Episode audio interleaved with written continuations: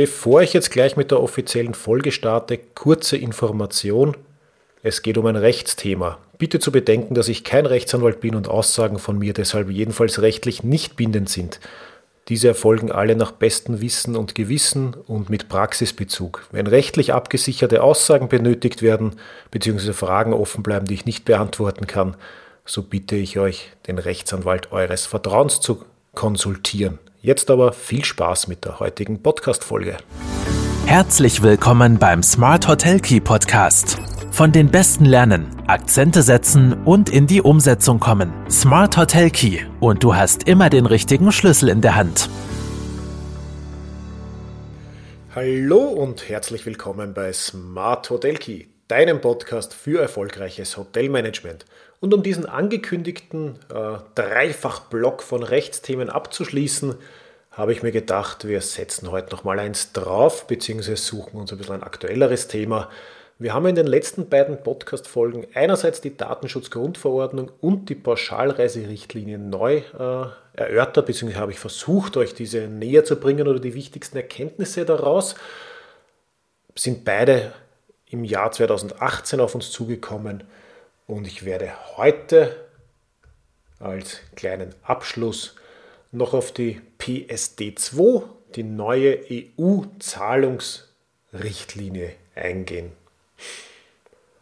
Ja, also wir durften uns hier in den letzten Jahren mit einigen äh, Richtlinien und neuen Verordnungen auseinandersetzen und die PSD2 soll nun auch den Online-Zahlungsverkehr neu regeln, der ja natürlich für uns in der Hotellerie absolut äh, wichtig ist.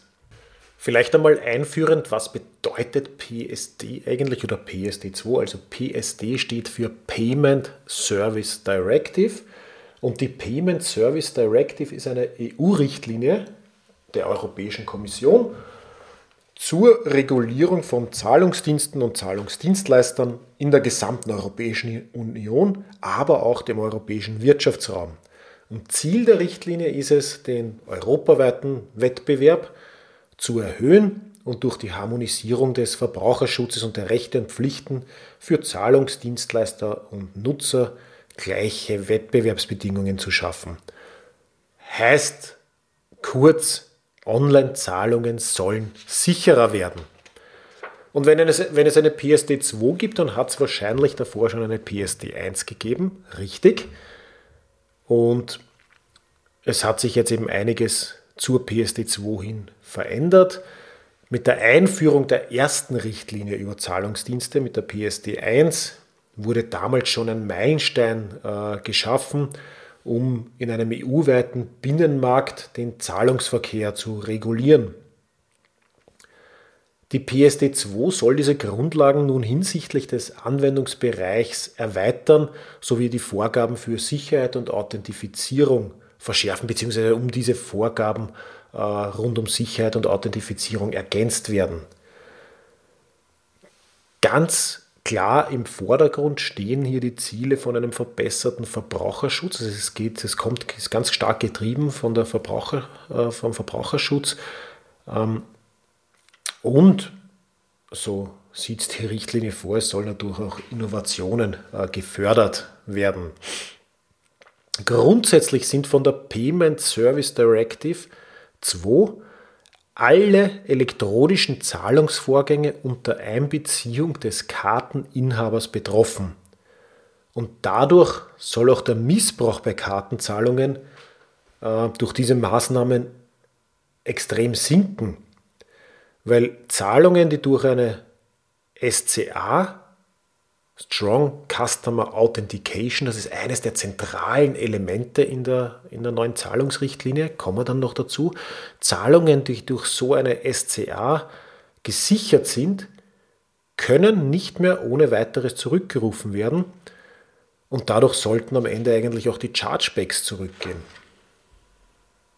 Und eine Sache, die uns in der Hotellerie natürlich dadurch auch trifft, ist, Beispielsweise die gängige Praxis, garantierte Buchungen durch die Hinterlegung der Kreditkartendaten in der Reservierung abzusichern. Das wird bald nicht mehr bzw. nur sehr eingeschränkt möglich sein, weil die Frage ist, wie ich diese Kreditkartendaten äh, verwenden kann. Das wird ohne eben diese SCA nicht mehr so leicht möglich sein. Äh, ganz abgesehen davon, dass ich mir die Frage stellen muss, ob ich diese Kreditkartendaten überhaupt erheben hätte dürfen oder geschweige denn äh, abspeichern, aufheben etc. Ähm, vor zwei Wochen Datenschutzgrundverordnung. Vielleicht für die, die es nicht gehört haben oder wenn du dir jetzt die Frage stellst, äh, was hat das damit zu tun? Reinhören, welche Daten darf ich überhaupt erheben ähm, und wie lange darf ich die aufheben, wofür soll ich sie erheben etc. Wie speichere ich sie, sind das sensible Daten oder nicht etc. Also diese Praxis der äh, die garantierten Buchungen durch Hinterlegung der Kreditkartendaten in der Reservierung abzusichern, das ist äh, sehr erschwert. Seit September 2019 in Wirklichkeit, weil da wurde die sogenannte starke Kundenauthentifizierung, Strong Customer Authentication, kurz SCA, schlagend, welche für alle elektronischen Transaktionen in der gesamten EU verpflichtend ist. Der Bezahlvorgang muss seither vom Gast mittels eben einer Zwei-Faktor-Authentifizierung freigegeben werden.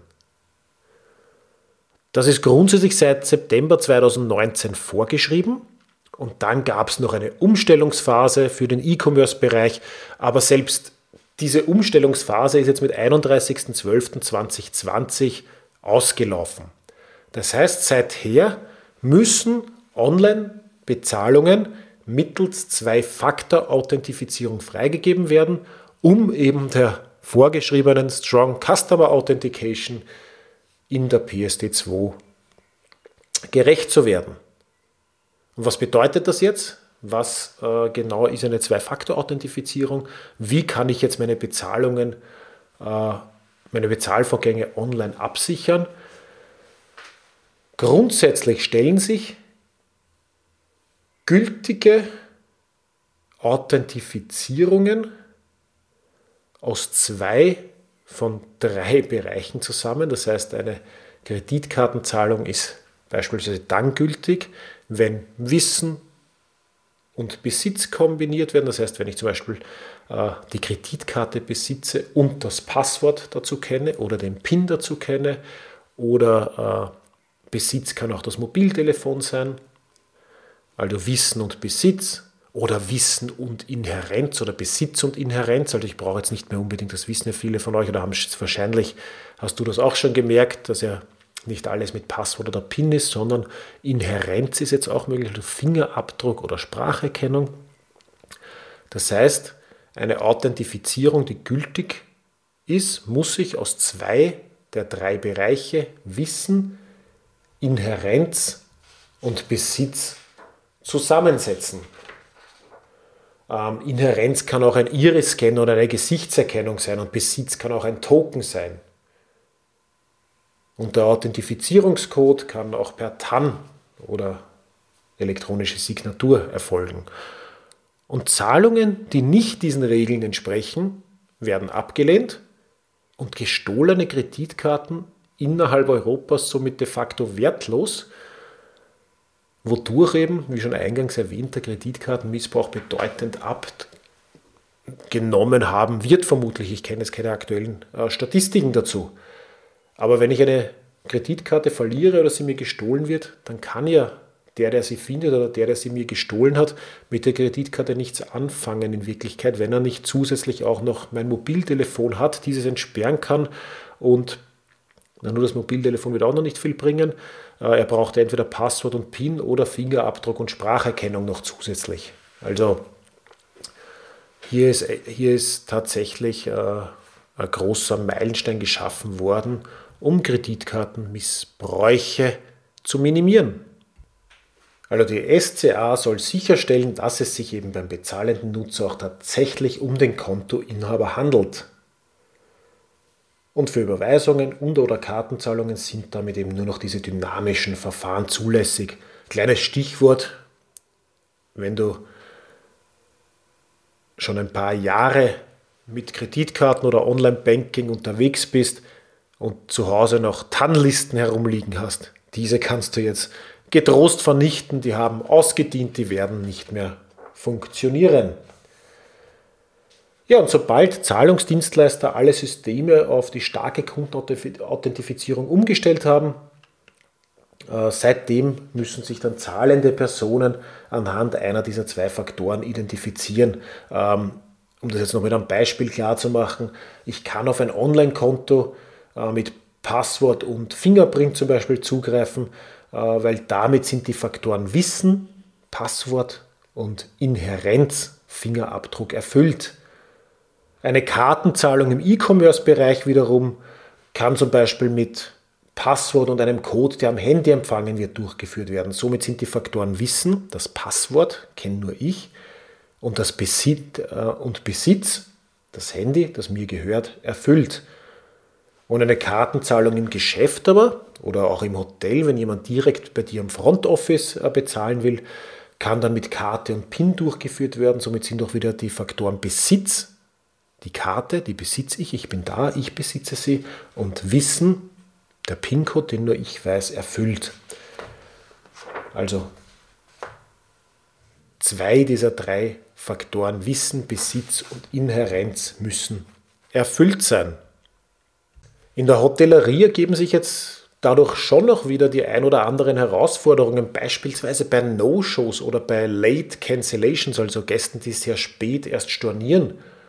Oder aber auch bei Vorabautorisierungen von Kreditkarten, weil das bedeutet, dass die Absicherung von Buchungen, äh, die Absicherung von Buchungen durch das Hinterlegen von Kreditkarten des Gastes eben obsolet ist, ähm, weil eine hinterlegte Kreditkarte im Falle eines No-Shows ja nicht mehr belastet werden kann. Das heißt, ich muss im Vorfeld jetzt schon sicher gehen, dass die Karte autorisiert wird, dass, der, äh, dass im Idealfall vielleicht sogar die, eine Anzahlung schon geleistet wurde oder vorab geblockt wird ein Betrag mit einer äh, Zwei-Faktor-Authentifizierung. Und es liegt auch daran, dass ja zum Beispiel eine manuelle Eingabe von Zahlungsdaten in die Kartenterminals äh, so nicht mehr möglich ist, sondern nur eingeschränkt, weil ja die Kartennummer allein grundsätzlich nicht mehr berechtigt, ähm, die Zahlung durchzuführen und damit theoretisch ihren Wert verliert. Natürlich gibt es dann auch wieder die ein oder andere Ausnahme äh, dazu.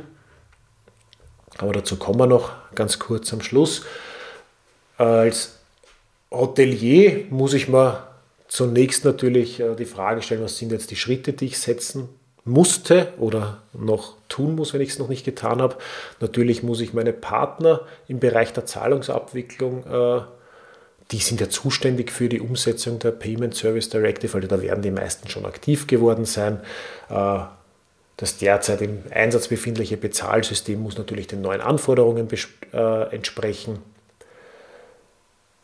Dazu gehören natürlich auch alles rund um die Online-Shops, Booking Engine etc.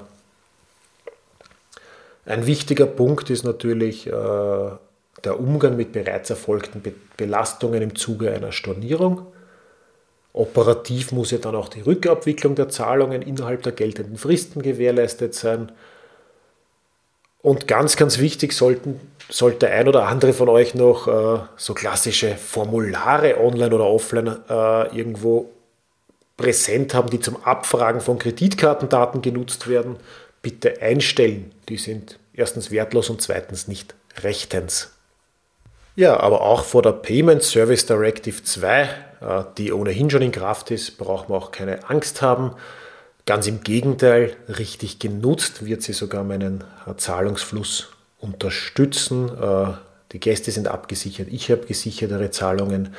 Mit den richtigen Buchungsbedingungen, Restriktionen und Zahlungsabläufen kann halt der Zahlungsfluss weiterhin gewährleistet sein und die Liquidität erhalten bleiben.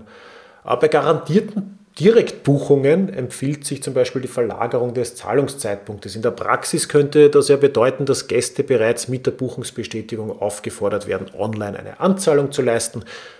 Wenn du das schon machst, sehr gut. Wenn noch nicht, dann überleg dir das vielleicht.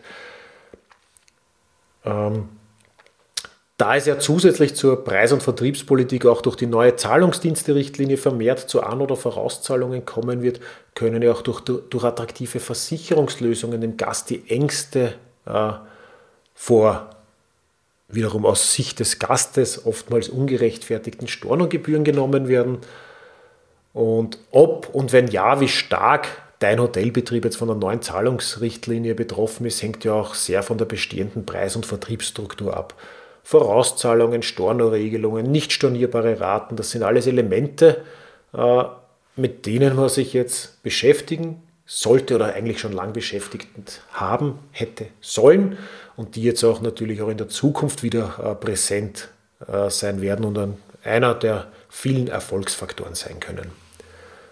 Ja, die Frage ist ja jetzt natürlich noch, sind alle Kartenzahlungen von der neuen Richtlinie betroffen? Und es gibt kein Gesetz ohne Aber. Daher wurden auch im Falle der PS2-Richtlinie einige Ausnahmen formuliert, die für die Hotellerie in den meisten Fällen aber nur am Rande relevant sind. Äh, die betreffen zum Beispiel kontaktlose Zahlungen mit sehr geringem Wert ähm, oder sogenannte Virtual Credit Cards, wobei die schon wieder relevant sind. Das kennt, kennst du sicher von Booking oder Expedia, also in Geschäftsbeziehungen äh, gibt es Zahlungen mit sogenannten virtuellen Kreditkarten, die auch ausgenommen sind von der PSD2. Aber auch Zahlungen zwischen Unternehmen, und auch globale Transaktionen unter bestimmten Voraussetzungen. Und zusätzlich äh, wurde in der PSD2 eingeführt sogenannte, eine sogenannte MOTO-Transaktionsregelung. MOTO steht für Mail Order and Telephone Order. Das heißt, wenn ein Gast bei dir telefonisch bucht und dir telefonisch die Kreditkarte durchgibt, dann bist du berechtigt über dein Terminal äh, mit der Kennzeichnung einer Moto-Transaktion diese Kreditkartendaten einzugeben und diese Buchung durchzuführen. Das heißt, äh, dadurch wurde dieser Buchungsweg auch äh, weiterhin offen gehalten. Ebenfalls ausgenommen sind grundsätzlich Zahlungen in Form von Abos, das sind dann sogenannte Merchant Initiated Transactions, MIT, durch diese können allenfalls auch zum Beispiel die Themen No-Shows und Zusatzverkauf, beispielsweise die Nachverrechnung der Minibar, abgedeckt werden. Aber auch nur dann, wenn bei der Speicherung oder der ersten Nutzung der Kartendaten die Authentifikation, also die strenge Kundenauthentifizierung nach den neuen Kriterien erfolgreich durchgeführt wurde. Gut. Rechtsthemen im Podcast schwerer Tobak. Ich hoffe, du hast einiges mitnehmen können. Wir haben uns um die Datenschutzgrundverordnung gekümmert vor zwei Wochen. Letzte Woche Pauschalreiserichtlinie erörtert. Heute die PSD2-Richtlinie. Ich verspreche, in den nächsten Wochen werden es wieder äh, vermehrt strategische oder Preis- und Vertriebsthemen werden. Ähm, sollten Fragen zu den drei Themen auftreten, bitte nicht zögern mich kontaktieren. Hast du schon Erfahrungen gemacht mit Behörden, mit Richtlinien, äh, mit Gästen, die sich auf irgendwas bezogen haben? musstest du einiges umstellen? Bitte melde dich bei mir. Freue mich über, über Feedback, Kommentare, vielleicht auch Hinweise oder Erweiterungen, Praxisbezug. Alles, was du dazu zu sagen hast, sehr gerne. Ansonsten bleibt mir nur zu, zu sagen, vielen Dank fürs Zuhören. Ich freue mich, wenn du einiges mitnehmen konntest. Wenn du es noch nicht getan hast, abonniere den Podcast und werde noch erfolgreicher im Hotelmanagement.